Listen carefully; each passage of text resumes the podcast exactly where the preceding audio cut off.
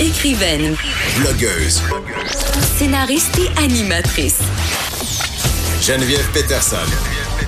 La Wonder Woman de Cube Radio. Wow, je suis en onde. Je pensais à ma vessie qui est pleine en ce moment. Vous savez, deux heures de show, c'est du sport. euh, donc, je le fais pas souvent, mais quand je le fais, je m'en rappelle longtemps. Alors, je suis avec Stéphane Plante et toujours, euh, toujours accompagné de Michael Détrempe, chef de marque pour Porte-Monnaie, qui fait quoi déjà? On parle d'argent. Wow, quel enthousiasme débordant. Ça Yeah. nous donne vraiment le goût d'aller voir sur les pages, euh, sur le site du Journal de Montréal. On se peut plus. Et Stéphane Plante, Oui. euh, qui est chroniqueur euh, à notre micro, chez Cube Radio en général, qui est aussi producteur de contenu pour Disque Dur, qui, fait quoi, Disque Dur, donc? Ben, on rapporte des fois des nouvelles de façon peut-être un petit peu déjantée, un petit peu de Bon, là, les gars, vous allez travailler distorsion. vos one-liners pour Mais- présenter vos marques, là. parce que non, ben disque dur en fait c'est en gros euh, pour les fans de musique, mais par des fans de musique. ah! On essaie d'aller un petit peu plus loin que juste Con- le potin. On va dans le- Contrairement aux autres blogs de musique qui sont faits par des gens qui ne connaissent pas du tout la musique. Ah, ben, ça- non, il est très bon. il est très, Oh, très bon, Dieu. mais euh, je veux dire, nous autres, on essaie vraiment d'intéresser le, le mélomane et pas juste les gens qui apprécient les vedettes de la musique, vraiment les gens qui apprécient la musique au-delà du, du patinage. et tout. Oui, oui, oui, c'est ça. Donc, du contenu, un, du contenu un peu plus niché, mais tout de même accessible. Et là, euh, Michael, fais attention, là, je veux pas créer d'incidents diplomatiques quand je remplace là, aux effrontés parce que c'est Geneviève qui va devoir vivre avec toute la marde. Oh. Quoique, attends, ça m'arrangerait. Ouais, non, que c'est oui. le bon moment de créer de la marde avec les effrontés. Let's go!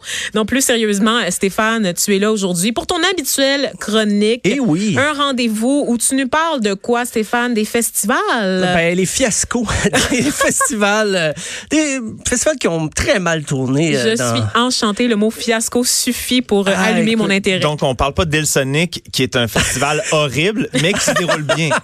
Ben, c'est ça, ben, c'est vrai. C'est la nuance euh, à apporter parce qu'on l'apprenait récemment, le Woodstock 50, l'espèce de projet ambitieux démesuré euh, pour souligner les 50 ans du, du Woodstock original a été annulé parce que ben, trop de déménagements, de dates, il y a des artistes qui ont abandonné en cours de route, voyant que c'était pas très sérieux tout ça, même si le, le monsieur Michael Lang se prenait très au sérieux, lui qui était un des organisateurs en 69. Ah ouais, hein? Oui, il a travaillé sur le, le Woodstock 2019 et ça a été très difficile. Euh, faut juste rappeler vite, en 69, là, Woodstock, on, on a gardé un souvenir d'émerveillement, mais ça a été pas loin d'une catastrophe. Moi, je trouve ça dégoûtant, en fait, Woodstock. Là, quel émerveillement. A des gens pas propres là, qui fourrent euh, partout un peu, là, Ouais, mais- juste dans la boîte. Là. Yak! Ben, c'est parce que pour les gens, on parle de trois jours de paix, de musique et de fraternité, mais c'est très mal organisé aussi. D'ailleurs, le premier Woodstock devait avoir lieu dans la ville de Woodstock, dans l'État de, de New York. Mais non, parce qu'ils ont eu les mêmes problèmes en 69 et ça, ça a déménagé à Bethel et les, les posters étaient faits. Fait qu'ils ont fait, OK, ben le festival va s'appeler Woodstock, mais ça se passe dans une autre ville de l'État de New York, pas loin.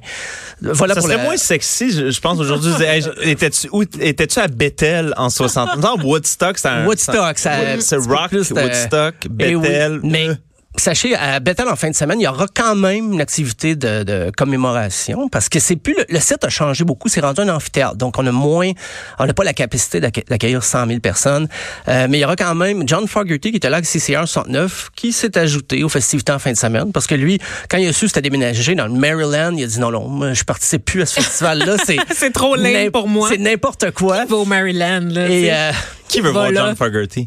Ah ben au Québec, il y a beaucoup de fans de CCR. Ben, Ah, lui, pardon. lui, Est-ce que c'est toi, Stéphane? Non. Beaucoup de fans? Ah non non non. Parce que t'es tout seul. Mais euh, non, je suis pas. euh, Non? Va en Beauce, à Je Sherbrooke. vais jamais aller en Beauce. C'est la même affaire que CCR, Marilyn, honnêtement. Qui va en Beauce? Mais euh, quand même, Maxime Bernier.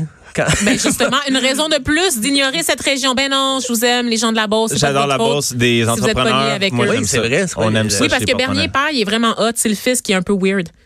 C'est un électron libre. Je l'ai dit, je le dis Voilà. tout le temps. De toute façon, soyez pas choqués. là, voyons donc. Euh, mais il va y avoir aussi Santana et Ringo Starr en fin de semaine. Se sont ajoutés. Donc, euh, Wow. Le Beatles dont Euh, tout le monde se fout. Et le, le- le reste de la, la programmation est beaucoup plus modeste. Ça, ça se voulait juste une façon de commémorer. Et là, finalement, comme le, le Woodstock 50 a été annulé, ah, ben là, ils veulent jouer quand même, ces gens-là. Et donc, ils vont participer à ce, ce, ce Woodstock de 50 ans après, mais qui est pas la vraie commémoration qui était prévue.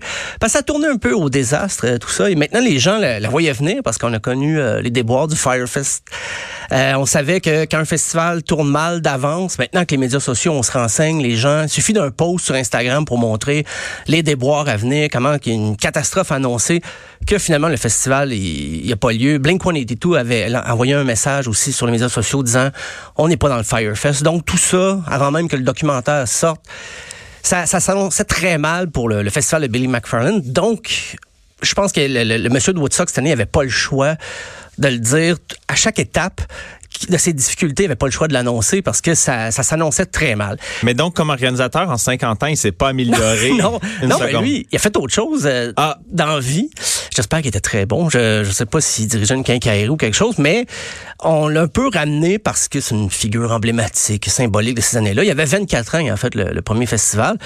Mais euh, non, les choses se sont pas améliorées. Puis il a, a, même euh, travaillé sur celui de 99, qui a été un, une catastrophe aussi. Il y a eu des cas d'agression, de, il y a eu ben, pour la sécurité. Ça, c'est celui avec Beastie Boys. Euh, Beastie Ou. C'est Limp Bizkit. C'est Limp Bizkit, voilà. Donc Vous nommez juste des choses que j'ai voyons Des émeutes, ouais. Mais c'est pas la... C'est un peu une constante dans l'histoire des, des festivals rock. Déjà en 69, tout le monde voulait copier le, le Woodstock parce que de l'extérieur, ça va l'air d'un succès. Euh, il y a eu à Altamont, en Californie, on a voulu souligner le retour des Stones sur scène. euh, oui, déjà. On le, le 25e retour des Stones. Ben, c'était un de leurs on premiers. est rendu au centième. C'était un de leurs premiers retours à ce moment-là, mais il y en a eu plusieurs. Et on a confié euh, la sécurité aux Hells Angels. Ben voyons. Et on les payait en bière, donc ça a dégénéré avant même que les Stones commencent à jouer, parce qu'il y avait comme d'autres groupes qui étaient là. Et euh, il y a une tragédie là. Il y a une tragédie. Donc, on dirait un épisode de Son of Anarchy. Là. Qu'est-ce que c'est ben, c'était ouais. pas loin de ça. Puis il y a un jeune homme de 18 ans qui a été poignardé par quelqu'un de la sécurité. et ça a fait, euh, écoute, c'était un fiasco. Et là, les, les, les Mick Jagger en conférence de presse a dit, c'est pas nous qui s'occupons. On est vraiment désolé. On se dissocie de l'organisation du, du, festival. Et même les Hells Angels, pendant un certain temps, avaient tenté d'assassiner Mick Jagger. Mais c'est dans l'histoire qui a suivi ce festival désastreux. Il y en a plusieurs qui disent que c'est la fin des années 60, non. du rêve hippie. Ça a été ce festival-là qui était dans la violence, l'agressivité. Euh, on était loin de l'amour libre. Là. Ah, c'est euh... un des. Mais qui aurait Donc, fait l'amour avec un moteur des Hells Angels de toute façon? Ah, ben, je, je pense qu'ils ont. je pense qu'ils n'ont pas de Il y a un certain kink, hein, c'est ça, il y a un kink, mettons. OK. Mais, euh, puis, un autre, c'était Steve Wozniak, on connaît Steve Wozniak, qui est le fondateur d'Apple. Lui, il a Ah, voulu ben oui. partir à un festival en 83. C'est très ambitieux, là. Il y avait YouTube, Inexus, David Bowie, The Clash, Ozzy Osbourne, Judas Priest, il y en avait plus que ça. Mais euh, il avait pas prévu qu'il allait avoir autant de festivaliers le premier soir. Donc les, les Non, t'as juste toutes les plus gros bands de c'est ça, l'histoire du absolument. monde. Puis il y avait 165 000 festivaliers qui sont pointés. Euh, et le deuxième jour, ça a été le double. Donc, il y a eu de la violence. Et Ben, c'est l'époque hippie très euh, cocaïne. là. Donc, c'était... Il y, a, il y a eu des overdoses, des cas de, de je pense, overdose de, de cocaïne, des barrières défoncées parce qu'il y avait trop de monde. Fait que Steve Wozniak s'est réorienté, je pense, plus informatique. C'est Peut-être ça explique aussi pourquoi Steve Jobs, à il a dit à Wozniak, euh, je pense qu'on n'a pas besoin de toi pour monter la business. ça. Merci, merci pour tes, tes talents de, de, de- d'informaticien, mais c'est beau. Uh, I'll take it from Oui, here. c'est ça. Euh, donc le Host Festival à ne plus répéter, mais il y a eu quand même, ils sont rentrés dans leurs frais là. Ils sont, ils ont réussi à avoir assez d'argent, mais il y a beaucoup de gens qui sont rentrés gratuitement parce que les barrières étaient défoncées. D'ailleurs, le premier Woodstock, c'était ça. Tu devais acheter ton billet. Mais après 10 minutes, il y avait tellement de gens qui, qui affluaient de partout, puis on dit, OK, tu sais quoi, c'est gratuit. Donc, c'est le, Ben, c'est l'amour. Mais mais J'ai vu aussi, il y avait des, euh, des gens, je pense, des faux billets en circulation. Ah, c'est beaucoup pour, fort euh, probable. pour Ah, Woodstock. oui, oui. Mais moi, j'écoute ta chronique, Stéphane, puis là, je repense euh, au Fire Festival, puis au, au fait qu'on a tellement ri de la gueule des organisateurs, dont Gerald, mon préféré, mon protagoniste préféré dans Oui, toute ça. cette saga. Et dans le fond, je me dis qu'il y a des gens beaucoup mieux placés dans la société qui ont échoué lamentablement. Oh, Donc, on peut pas vraiment se permettre euh, de rire tant que ça du Fire Festival, parce que dans l'histoire, Ben, on a la mémoire courte. Je Là. crois qu'on peut Ouais. se le permettre quand même. Oui, on peut le faire. Un petit recul. Ça n'empêche pas de rire des autres non plus. Oui, Je voilà, comprends. voilà. C'est parce que c'était moins documenté à l'époque, en 83 pour euh, Steve Wozniak. Il n'y avait pas d'Instagram, c'était pas rapporté. Euh, Aujourd'hui, quelqu'un est insatisfait Ah, ouais. quelque part, il y a un hashtag qui part et là tout le monde cherche à savoir qu'est-ce qu'est-ce qui arrive. Mais en 83, c'était pas encore le cas. Donc se sont permis de, de, de faire un festival quand même. Euh, mais ce qui nous mène en 2000, le festival euh, Roskilde au Danemark. Je sais pas, bon, mon danois est peut-être à, à retravailler. C'est un spectacle de Pearl Jam dans le festival et euh, on a bousculé l'avant-scène, donc les barrières ont tombé et il y a neuf personnes qui ont été piétinées à mort et 26 qui ont été gravement blessées. Euh, donc Eddie Vedder a arrêté le concert et par la suite, pour un peu s'excuser, ils ont fait une chanson qui s'appelle Love Boat Captain, qui euh, commémore un peu ce triste, euh, le triste sort de, de des festivaliers. Mais sur la scène ou un enregistrement qui est venu euh, plus tard? Plus tard, plus tard, un enregistrement plus tard. Voilà. Okay. Euh, Glastonbury en 2005 aussi. Ça, ça c'est un des festivals que j'aimerais voir le plus malgré ce que je vais ah, raconter. Il y a tellement des vedettes là-bas, euh, Kate Moss qui porte toujours ses petites bottes Hunter avec des mini shorts, c'est vraiment euh, ah, Je pense que Stéphane parle de musique. ah, non mais vous ben, une parenthèse quand même sur Glastonbury, j'ai décidé que je pouvais le faire ben parce que je suis la dictatrice de ce micro. Euh, Glastonbury, c'est vraiment le haut lieu des fashionistas, c'est près ah, euh, Coachella en fait, c'est là que toutes les grandes vedettes de l'heure back in the days parce que c'est dans la campagne anglaise puis c'est là que tu allais en fait te, te, faire voir avec les plus beaux looks de l'industrie. Il y avait des, des, designers de mode, des grandes vedettes, des grands noms aussi, qui étaient juste là pour ciné, en fait. C'est-à-dire, tu me disais, Michael, qu'on parle de musique, mais je pense que c'est avec Glastonbury. Et c'est très ironique parce que la, les têtes d'affiche de Glastonbury, Glastonbury, pardon, valent vraiment le détour. c'est oh un bon festival qui attire toujours des grands canons de la musique et il y en a vraiment pour tous les goûts, mais c'est devenu une espèce de cirque où la mode a pris le dessus sur la qualité de la musique? Oui, ben surtout, euh, tu parles de beaux costumes. En 2005, ah, c'était les 35 ans. on a voulu faire ça gros, mais ça a été la pire météo de l'histoire du festival. Mais c'est pas boiteux là-bas. Ben là, avec la pluie tout le week-end, euh, il y a eu la, la foudre s'est abattue sur deux scènes. Donc, c'était la, la, pire édition du Glastonbury. C'était en 2005.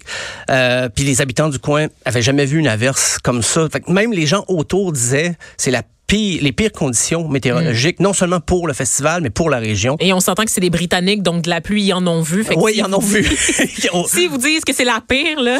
voilà. Il y a déjà une autre édition de Glastonbury qui avait fait beaucoup parler.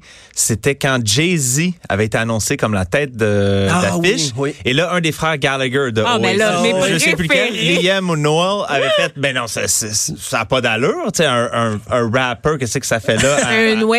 À mon, il a pas dit ça, OK? Il parlait de rap. Bien sûr. Mais il était outré et euh, Jay-Z avait répondu de, de, de, façon quand même euh, humoristique. Il est arrivé sur scène en commençant son show, guitare à la main, en ben train de chanter euh, Wonderwall oh, de oui, oui, oui, oui, Trouvez-moi un extrait musical, mais en train de fausser, c'était magnifique.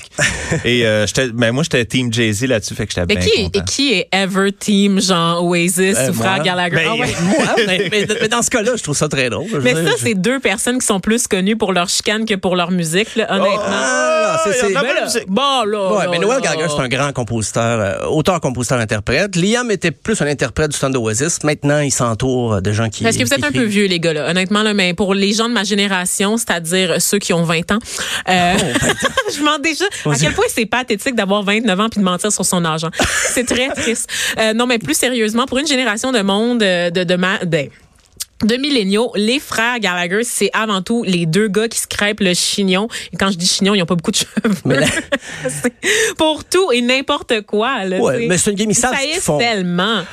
Ouais, mais je pense qu'il surjoue un petit peu la, la, la game. Mais ah les, médias, les médias adorent ça. Je pense ben. qu'il y a des médias britanniques qui seraient fermés sans l'existence de ces gars-là. Euh. mais moi, c'est mon plaisir coupable. Ben, là, C'est un, un, festival en fiasco permanent. C'est plus intéressant ouais, ce qui se passe dans la famille royale, honnêtement. Là. Mais euh, Glastonbury, si vous avez l'occasion d'y aller, j'ai parlé de 2005, ça a été difficile, mais pour les autres années, en effet, c'est pour si vous aimez la mode, la musique, même moi, je vais aller pour la musique, mais quand même. Mais si je vois Kate Moss, je la salue pour toi. S'il te plaît. Euh, ben, rapidement, sinon, il y a 2010, euh, Electric Daisy Carnival. Euh, on surveillait pas l'âge des gens, tout ça. Les gens sont mis à rentrer. C'est à Los Angeles. Une jeune fille de 15 ans a fait une overdose euh, parce qu'elle avait pas été écartée et tout ça. Et donc, euh, ses parents sont revenus contre l'organisation du festival. ils ont poursuivi pour 190 000 Et c'est vrai que la sécurité avait été négligée. On laissait rentrer un peu n'importe qui. Ça s'attendait pas à ce qu'il y ait 185 000 personnes, par par contre. Une pièce par personne. À peu près, ouais, c'est ça, c'est pas loin de ça. Euh, puis, ben, il y a Block Festival aussi à Londres. ils ont manqué d'alcool. Le premier soir, en 2012. Là, on parle d'un vrai fiasco. À 10h30, 22h30. T'as gardé le meilleur pour la fin. C'était ça. Mais semble-t-il aussi que le son était tellement mauvais.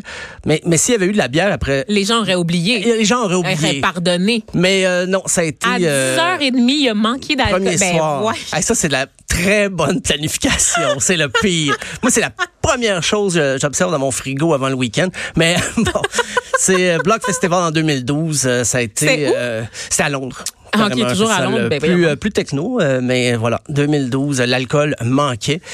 Euh, c'est aussi en soi un fiasco. Puis, ben, au, Québec, on n'a pas une histoire très chargée d'événements désastreux. C'est peut-être plus des anecdotes. Là. Il y a, il y a pas le Rockfest qui, qui est réputé pour ses rivières de marde. Ça, c'était les conditions sanitaires. on fait l'histoire. Je pense que la moitié des festivaliers ont attrapé le E. coli dans ah, les jours qui ont suivi. Puis les groupes ont couru après leur paye. Il y a des bandes qui n'ont pas été payées. Il y a des groupes qui étaient obligés même de payer pour être sur le site quand ils jouaient pas. C'était difficile. Ils serviraient un petit peu. Ben là, maintenant, c'est rendu le Montebello Rock. Il a changé de nom, souvent pour des raisons euh, liées aux finances. Ça existe même plus, je pense, Stéphane, non? non, le Rockfest. Dit... Euh, ah, je pense que c'est le classique. Tu fais faillite sur passe. Exactement. Ah, c'est ça qui est d'accord. Oui, oui. Et c'est plus petit aussi. Donc, les artistes moins, peut-être moins gros, moins chers à, promouvoir. Mais c'est le, Rock, le Rockfest en 2013. C'est un bon exemple. Très bon exemple. C'était-tu là, Stéphane? Non. Et je le regrette pas aujourd'hui. quand, je vois ça. non, non. Euh, ben, il y avait Santa Teresa en 2018 quand le, le ah oui, euh, Little Uzi Vert, moi j'étais là. Euh, puis il est arrivé quoi Les ben, gens l'ont entendu. Il est pas venu. Il, est pas venu, mais ça faisait deux heures qu'il devait jouer, puis on n'avait pas encore annoncé qu'il allait pas être ben oui, il arrêtait pas de dire qu'il était à Montréal depuis le début. Tu sais, l'organisation de Santa Teresa avait tweeté qu'il avait été aperçu à l'aéroport de Montréal alors qu'il était même pas sur place. Il, était, avait jamais euh, franchi les douanes. Il y avait un problème de drogue, évidemment parce que c'est un rappeur. Mais moi j'ai rien manqué parce que j'étais allée voir Claude Pelgag. J'étais allée encourager des talents d'ici. Voilà. Claude Pelgag avec sa messe thoracique, de la messe de l'étoile thoracique euh, à la petite euh, église de, de Sainte-Thérèse avec Marc Hervieux. Puis c'était oh, bien bon. ouais, ouais, ouais, ouais. C'était du bon show, c'était du bon spectacle. Donc, euh, j'étais pas sous la pluie à attendre un rappeur avec un lourd casier judiciaire qui ne pourrait pas donner un si bon show ça. Quiconque pour les, les shows de rap comme moi depuis 45 ans, ouais. euh, oui, c'est hein. Qu'un rappeur qui se présente pas ou qui arrive trois heures en retard, ça fait partie du show. ça fait partie de l'expérience. Eh oui. Mais... Tu peux pas demander un remboursement si ça vient avec. Puis on s'entend que c'est pas euh, non plus un désastre. Quand tu regardes en 2018, ça va être une bonne édition. C'est juste comme une anecdote, mais j'ai hmm. pas trouvé au Québec de, de cas. Euh, mais je crois que si, euh, si tu parlais des gens de Saint-Lambert, il y avait beaucoup d'histoires de désastres associés au festival, mais c'est pas pour les au, mêmes. son, c'est ça, juste l'entendre de la musique. Et c'est drôle. Ici, on a un très bon son. Oui, c'est drôle parce que les gens de Saint-Lambert ont récemment passé la POC aux gens de Rosemont qui se sont plaints du festival Métro Métro. Ah oui, hein. oui, oui. Donc euh, ça, ça devient un fléau. Les gens, euh, les, gens, ils ont 40 ans puis ils décident de, de plus aimer la musique du tout. Genre, ils oublient leur jeunesse. Stéphane, euh, avant qu'on se quitte, je sais que tu reviens de vacances. Oui. Et que pendant tes vacances, tu t'es permis euh, quelques petites lectures. Oh oui, oui, oui. Et ce qu'on appelle les lectures d'été. Ah, ben moi, j'ai euh, contourné le concept des lectures d'été. Ça me fait toujours rire, ça, au début de l'été, quand on annonce euh, dans les chroniques, des fois, ah, une lecture d'été. Moi, j'ai lu L'archipel du Goulag de Solzhenitsyn. Pourquoi? Parce que je, je, voulais lire sur le, les systèmes totalitaires et tout ça. Et là, ça m'a amené à lire Anna Arendt, l'origine du totalitarisme. Et je me suis rendu compte que c'est justement l'été qu'on a le temps de lire ces, ces ouvrages-là. Parce que le reste de l'année, on court, puis le soir, on est fatigué, fait qu'on part Netflix, s'occupe des enfants ou on fait d'autres choses si on n'a pas d'enfants. Euh, mais là, l'été, j'ai eu le temps de, m'asseoir et de comprendre, de bien lire ça, de chercher des... Et j'étais, j'avais l'esprit reposé et je trouve que justement, on vend trop l'idée à des gens qui lisent pas. On leur dit, ah ben l'été, euh, lisez un livre de recettes de mojito, un livre de photos, un livre à colorier, plutôt que justement s'intéresser à la littérature plus approfondie. le concept de lecture d'été, bref, j'y adhère pas. Oui, oui. Ben, moi non plus, j'y adhère pas, mais avoir tes choix de lecture, on dirait qu'il y a comme, c'est l'autre extrême. Puis je, me dis qu'on va peut-être euh, se retrouver au milieu. Il y a peut-être un entre-deux. Et on va en parler, là, au retour de la pause avec Élise Jeté, qui va nous parler de la journée euh, acheter un livre québécois. Et j'espère que ces suggestions vont être plus substantielles que des recettes de mojito, ah. mais un peu moins lourdes quand même que l'archipel du Goulag. Donc, restez avec nous. On va voir ce qu'elle nous a préparé. Pression. De 13 à 15, les effrontés.